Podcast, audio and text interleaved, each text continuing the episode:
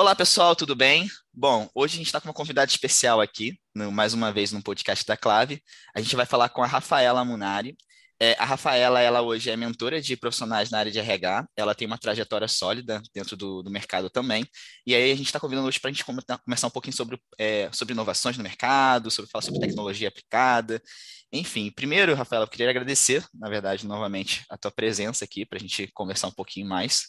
E primeiro eu queria também é, te apresentar para o público, então se você pudesse trazer um pouquinho mais de informação sobre quem você é, de onde você veio, eu acho que seria legal. Claro, olá pessoal, boa tarde, boa noite, bom dia para quem está nos escutando. Uh, eu que agradeço o convite, é um prazer estar aqui com vocês. Então, meu nome é Rafaela Munari, eu sou psicóloga. Hoje eu trabalho como mentor e consultora de RH então, toda a minha carreira voltada para a área organizacional. É, comecei muito nova na área organizacional, já trabalhei como gerente de RH em grandes organizações e hoje o meu propósito é passar todo, todo esse meu conhecimento.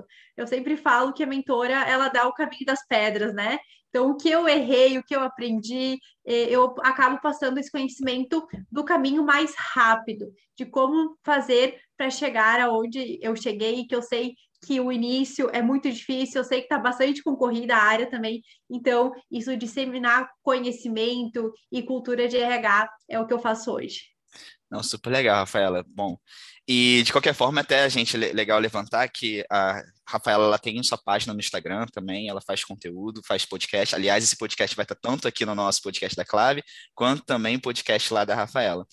Mas show, Rafaela. Então vamos entrando aqui nas primeiras perguntinhas e o, sim, principal objetivo aqui do nossa, da nossa conversa é explorar um pouquinho mais sobre os desafios do recrutador, né, e sobre o avanço da tecnologia que aconteceu no mercado. Como você falou, né, a gente tem um, um mercado bem competitivo para o profissional nesse sentido.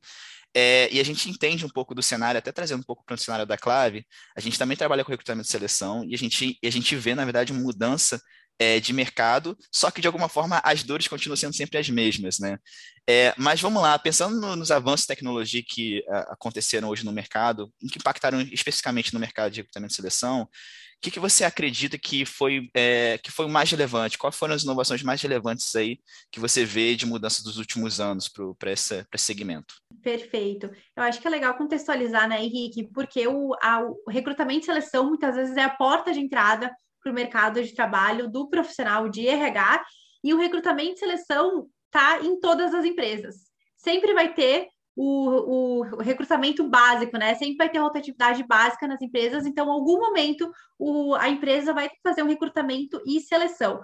Falando aí de grandes empresas, então esse recrutamento ele aumenta bastante, né? Ainda mais, ainda mais empresas que estão crescendo. Então, falando um pouquinho de tecnologia, eu acredito que a tecnologia ela veio muito para agregar o que o, o, recrutador faz hoje, né? Então, falando um pouquinho de assertividade, rapidez, consolidação de dados, facilitou muito. Então, quando eu tenho um sistema, quando eu tenho um funil de recrutamento que eu consigo triar o meu candidato muito mais rápido, a gente só tem a ganhar. Porque pensa, eu faço uhum. uma divulgação de vaga hoje, por exemplo, de analista de administrativa, auxiliar administrativo.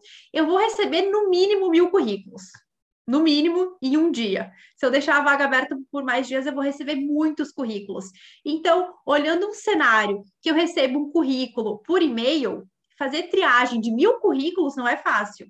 Eu vou com certeza perder grandes potenciais fazendo essa triagem por e-mail quando eu não tenho um sistema, quando eu não tenho aí uma tecnologia a meu favor, né? Então, com a entrada da tecnologia, com a entrada de sistemas e, enfim, de, de sites, de robôs que, nos, que, que ajuda o recrutador a fazer essa mínima triagem, já dá um alívio aí para o processo de recrutamento e seleção, porque é um processo que o líder quer que o candidato entre o mais rápido possível, está perdendo produtividade e, ao mesmo tempo, tem que ser uma contratação assertiva. Tem que minimizar erros, porque eu preciso ganhar tempo, porque se não der certo, essa, se não der certo essa contratação, eu vou ter que fazer o processo tudo de novo. Então, quando eu consigo entender que a tecnologia, eu consigo usar ela a meu favor, nessa triagem, eu consigo pro, dar mais produtividade para o meu dia, mais produtividade para as minhas tarefas, eu consigo ter um perfil de candidato mais assertivo, que deu fit, né, do candidato com o fit da empresa, fica muito mais assertivo, muito mais eficaz também. E em relação ao candidato ter uma mais uma proximidade, eu acho que com a questão dos processos. Então, quando eu tenho uma tecnologia, quando eu tenho esse contato, eu consigo hoje fazer entrevista por vídeo, eu consigo fazer essas primeiras partes, essas primeiras etapas por videoconferência, ou muitas vezes uh, a pessoa está muito longe, está em outro país, está em outro estado. Então, uh, eu acredito que a, que a tecnologia vem sim para agregar a rapidez, a inovação e a agilidade. Perfeita, acho que perfeita colocação, Rafael, em relação até para a gente começar esse assunto, porque assim, eu tenho alguma, acho que algumas coisas a serem discutidas que eu acho que é legal trazer a sua opinião para algumas informações, né? Primeiro, assim, quando a gente pensa, é, eu entendo que a tecnologia ela vem para facilitar a nossa produtividade. Aí, quando você falou sobre aumentar o nível de assertividade, aí que fica, acho que talvez uma dúvida, e até acho que a gente pode até entrar numa discussão depois um pouco mais sobre questões de ferramentas, mas até que ponto né, a gente utilizar recursos de tecnologia aumenta a assertividade e até que ponto ela, na verdade, diminui e deixa pontos cegos, né?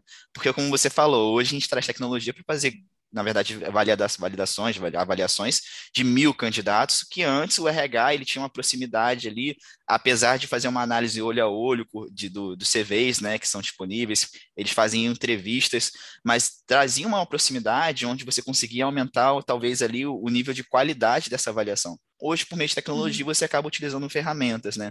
E até que uhum. ponto é, usar isso é, corre o risco de gerar pontos cegos e ao invés de se eu tivesse fazendo entrevista com esse candidato é, numa triagem natural, normal, eu poderia, na verdade, considerar ele um alto potencial para a vaga. Em contrapartida, uhum. com volume, talvez eu possa gerar um ponto cego e essa pessoa não ser identificada.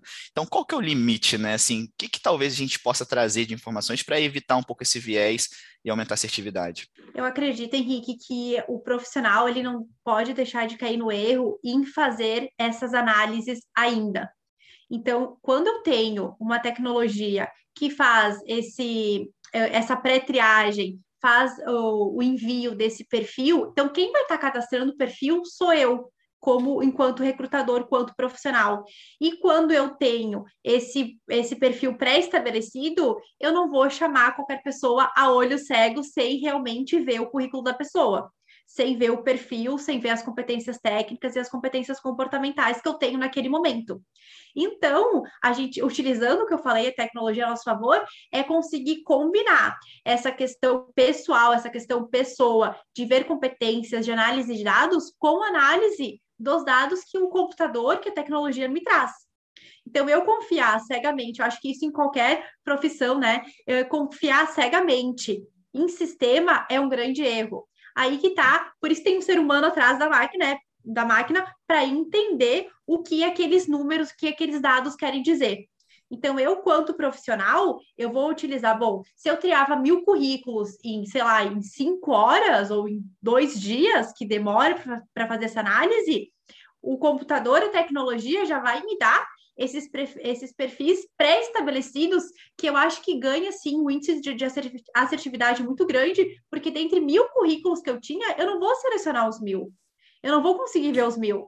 A tecnologia me dá esses mil, já me dá pré-selecionado o que eu preciso, e a partir disso eu vou fazer uma segunda triagem e entendendo se aquele perfil que, o, que a tecnologia selecionou, triou, fez o funil aí de recrutamento, se realmente esse funil faz coerência com o que eu preciso ou não. Então, a tendência não é fechar os olhos e, bom, a máquina faz tudo por mim e a partir de agora tá tudo tranquilo. E daí eu vou partir para uma entrevista, né? Eu vou partir para outras ferramentas que eu vou fazer essa validação de dados ou não. Ah, legal. Então, vamos, vamos ilustrar um pouco essa informação, que eu acho que talvez traga bastante é, notoriedade em relação ao assunto, porque realmente tecnologia também tem os seus limites, né? Que eu acho que é, é uhum. super legal a gente ponderar. Pensando no processo, pensando nos recursos que a gente utilizaria dentro desse processo, o que você acha que seria o modelo ideal, assim, só para ilustrar mesmo o que você está trazendo para a gente? É, o que, que você vê como prioridades aí de recursos ferramentais, em qual etapa, estágio, e também depois a gente pode entrar no assunto, e será que são todas as vagas que cabe a gente fazer uma triagem de volume nesse sentido? Será que um nível uhum. mais executivo a gente faz uma, uma, uma, abordagem mais aproximada, ao invés de trabalhar em cima de um, de um recurso de tecnologia? Perfeito, a gente está tra trabalhando com pessoas, né? Então, por mais que a gente veja o currículo, por mais que a gente tenha o um número, a gente não pode esquecer que tem uma pessoa que cria expectativa do outro lado, já encaminhando Legal. o currículo para uma vaga. Então, acho que isso tem que ser destacado. Falando um pouquinho de ferramentas, eu acho que o, o pulo do gato para fazer um recrutamento uh, bem assertivo e também bem eficaz é a gente realmente verificar o perfil da vaga e o, a, o fit cultural ali da vaga da empresa com o candidato. Então, é legal sim uh, investir tempo nessa triagem minuciosa, verificar o perfil direitinho. Então, acho que a primeira, a primeira ferramenta que se usa com toda certeza é a triagem no processo. Depois a gente vai partir para entrevista. Então, eu vou confirmar se aqueles dados eles são validados ou não. E aí eu acho que acho que o que está em voga no mercado, que eu acho que é mais utilizado, é a entrevista por competência. Então, realmente, eu vou verificar as competências necessárias daquele candidato. E quando a gente fala de competências, tanto hard quanto soft skills, que são as, as competências técnicas e comportamentais, eu vou verificar que acho que um dos erros grandes de recrutadores é se atentarem a detalhes que não vão trazer diferença nenhuma para a vaga. Então, perguntas muito pessoais, perguntas, enfim, de, discriminatórias que não cabem num processo seletivo e realmente verificar se as competências estão de acordo com a vaga, com a empresa e com o que a vaga precisa, né? O que a vaga pede, qual é a descrição da, daquela vaga, e eu vou verificar no candidato. E também aí a gente parte para algumas testagens. Então, desde testagem psicológica, teste técnico, mapeamento comportamental, então entender o perfil comportamental da pessoa, que eu acredito que muito, muita uh, essas testagens, essas avaliações vai além do perfil de recrutamento e seleção. Então, quando eu aplico uma testagem, um mapeamento comportamental e eu tenho um perfil daquela pessoa, eu consigo usar posteriormente para outros processos dentro da organização. Então, eu consigo utilizar para montar uma equipe, para fazer um treinamento de liderança, para fazer um plano de treinamento e desenvolvimento, utilizar em universidade corporativa. Então, o, o, que, eu, o que eu uso de ferramenta no recrutamento e seleção para estar tá selecionando aquele candidato, eu consigo sim utilizar posteriormente para as outras, para as outras uh, processos e outros investimentos que eu vou fazer no colaborador referente a isso. Não, super legal essa colocação, Rafaela, que muitas das vezes a gente até a gente não vê essa integração em termos de, de aplicação ferramental, né? Exemplo que a gente passa até pelos nossos próprios clientes aqui, né? É, muitas das vezes a gente ajuda as empresas, na verdade, a entenderem é, qual é esse perfil comportamental que, tá, que tem referência à cultura da empresa, qual que é o colaborador em termos de, de, é, de valores conectados à organização, e a gente fazer esse tipo de avaliação da ponta do início até a, a, os outros subsistemas do RH, né? Que entra ali para desenvolvimento, entra ali para o próprio onboarding, né, aproveitado. O que normalmente é muito comum a gente ver de mercado é que, exemplo, né, a gente, a pessoa aplica um, um Big Five no início ali de variação de comportamento, né, um, para pegar o perfil de personalidade da, da, da, da pessoa, do candidato, e aí quando entra para desenvolvimento, aplica um outro, um DISC. E aí você vai pensar ali em sucessão, você acaba aplicando outra MBTI. Então, é, você acaba tendo uma uma, um conjunto de ferramentas para dizer talvez a mesma perspectiva, trazer uma mesma, uma mesma visão, só que distribuída em vários recursos ferramentais. Primeiro que a gente vê como resultado disso é, é que o, o, colaborador, de alguma forma, ele cansa, na verdade, ele cria uhum. até certo uhum. receio de quando a gente fala a palavra assessment, mapeamento, diagnóstico. E outro também é a questão de integração metodológica, né? Porque você acaba tendo é, é visões diferentes de recursos aplicados, mas dentro de uma linha de estratégia de metodologia que talvez ela não, não seja tão eficaz se você for pensar na jornada desse colaborador, você vai mensurar o colaborador no início de uma maneira, uhum. e quando você vai desenvolver ele, você mensura de outra maneira, e ao final você mensura de outra maneira.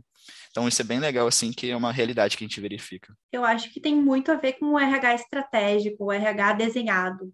Então, o que que um processo vai impactar no outro? Quando eu contrato bem, quando eu contrato com o fit uh, cultural de acordo com o perfil, de acordo com a empresa. Os impactos que isso vai dar em outros subsistemas e dentro da empresa, em outros setores, ele é gigantesco.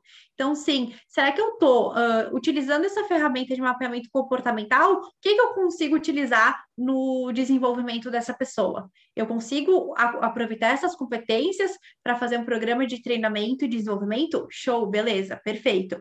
Agora, essa ferramenta que eu estou utilizando na contratação, será que ela realmente eficaz para aquele cargo?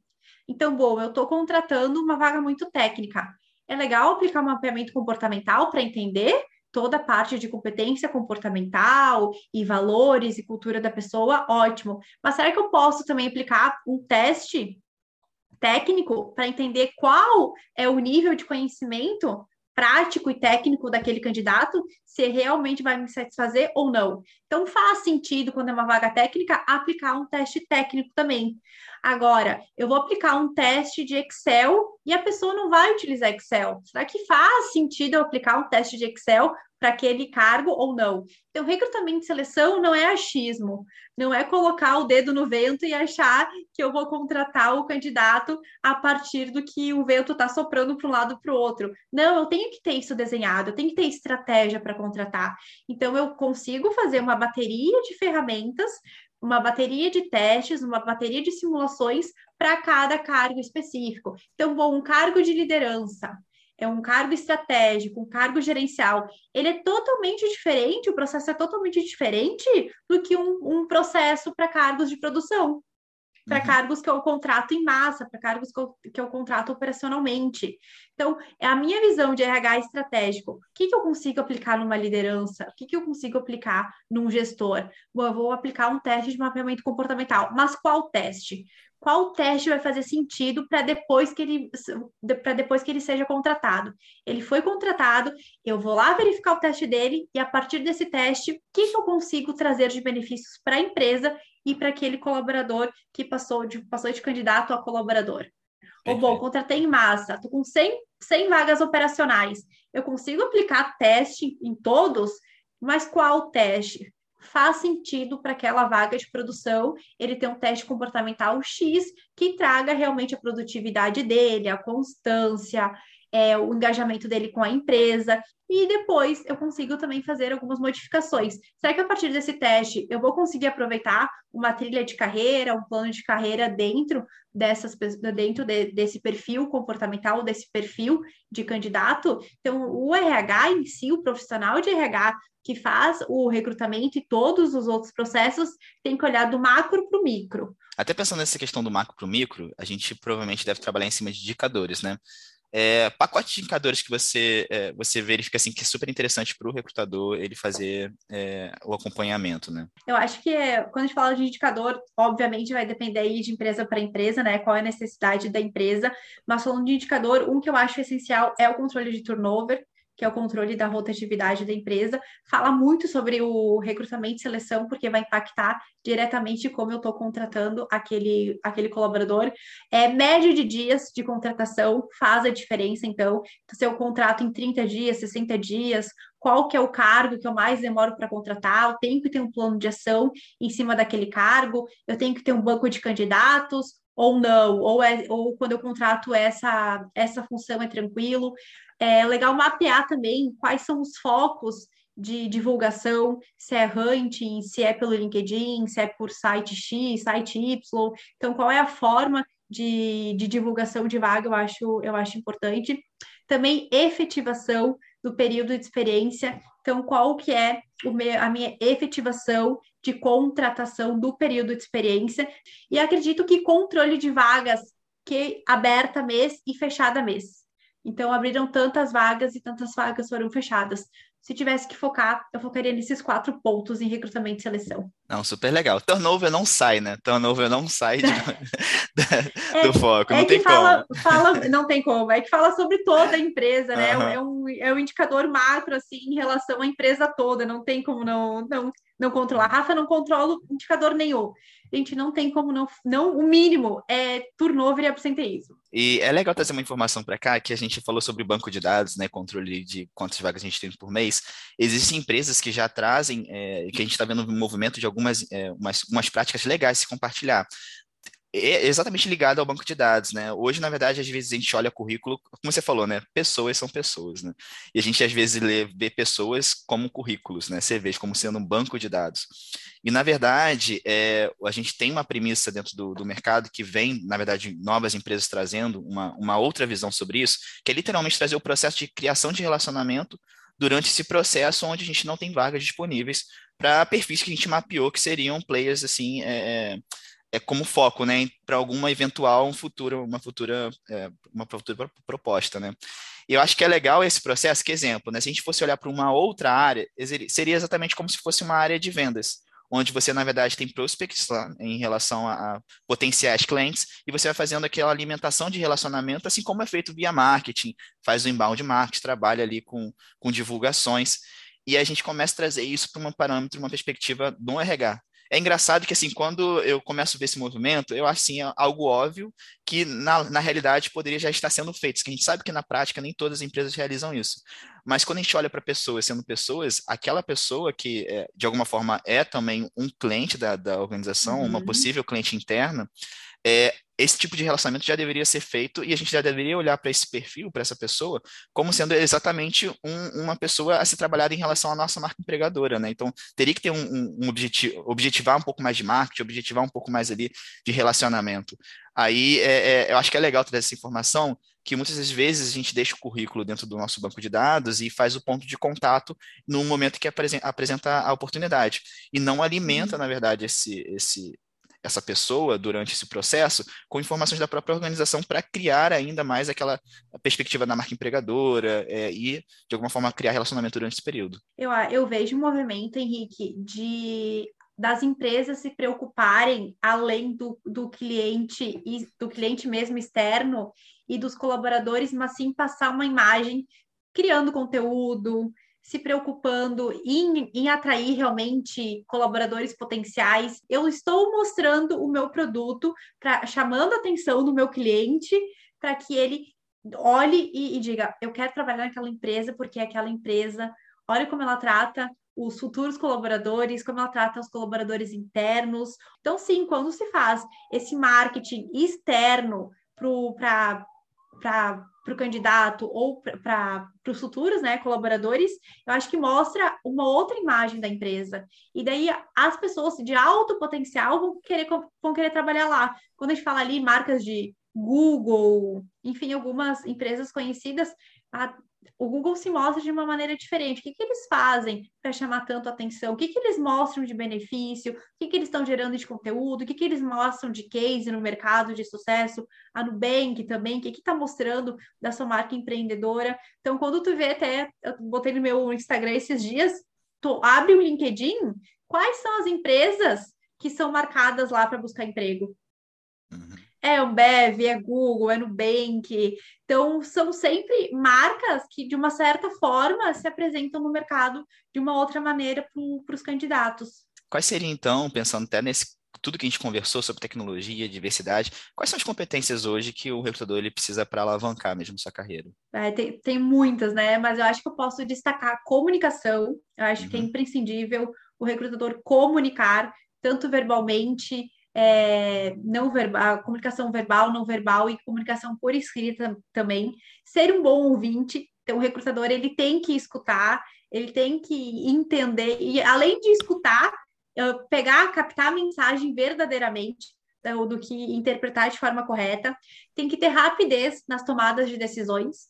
Então é um processo que precisa ser ágil e também acredito que gostar de pessoas, ter facilidade nesse relacionamento interpessoal, porque é um momento tenso. Então, eu, como recrutador, se eu chego já com uma cara fechada, sem ter esse relacionamento, sem ter jogo de cintura, é, fica muito mais difícil fazer um recrutamento eficaz e assertivo. O primeiro contato né, que, o, que o candidato tem com a empresa é ali o recrutador, e tem que passar essa forma de acolhimento. Porque, querendo ou não, o candidato ele está ansioso, ele, ele tem pessoas que vão para entrevista como se fosse a última chance da vida delas. Que uhum. aquilo é ou é, é, ou é aquilo, ou ela está ou ela está em maus, maus lençóis, assim, ela não vai conseguir realmente ir para frente. E tem muitas pessoas que querem aquela vaga. Então, pô, eu tenho que dar o meu melhor, eu tenho que ser o melhor, eu tenho que conseguir essa vaga. Então já vai mais tenso, já vai com ansiedade um pouco mais acima do normal, já está sendo avaliado, já é uma questão é, desconfortável. Então o recrutador ele tem que ter empatia, ele tem que se colocar no lugar do candidato, ele tem que, que entender se aquela oratória é porque ele está nervoso ou se aquela comunicação é realmente do candidato, fazer perguntas inteligentes, fazer perguntas por competências, entender a resposta, verificar os dados, fazer a testagem. Então, quanto mais processo assim inteligente e estratégico o recrutador tem, mais facilita depois na escolha do, do candidato correto. Perfeito. Bom, Rafaela, é, a gente está estourando o nosso tempo aqui, mas primeiro, para finalizar, eu queria muito agradecer mesmo o, o seu bate-papo, né, a troca de conhecimento. É, agradeço o convite de novo, é um prazer sempre estar aqui com vocês. Para quem não me segue ainda, meu Instagram é Rafaela Munari PC, as outras redes sociais é Rafaela Munari, então me acompanhe, já, já tenho mais de 400 alunos, atualmente dou aula em algumas faculdades de psicologia também, faço mestrado, então sempre tem bastante conteúdo, é uma área que eu amo, estou nela já faz mais de 10 anos, então é, esse, esse processo de, de experiência ele é super importante na área, então acompanhe lá as minhas redes sociais, tem YouTube, tem podcast também, então sempre trazendo muito conteúdo de valor e agregando aí na profissão do, da área de recursos humanos e gestão de pessoas. Mas enfim, então é isso, gente. Então até a próxima, até o próximo, nosso próximo encontro. super agradeço a presença é, e tchau, tchau. Tchau, até mais.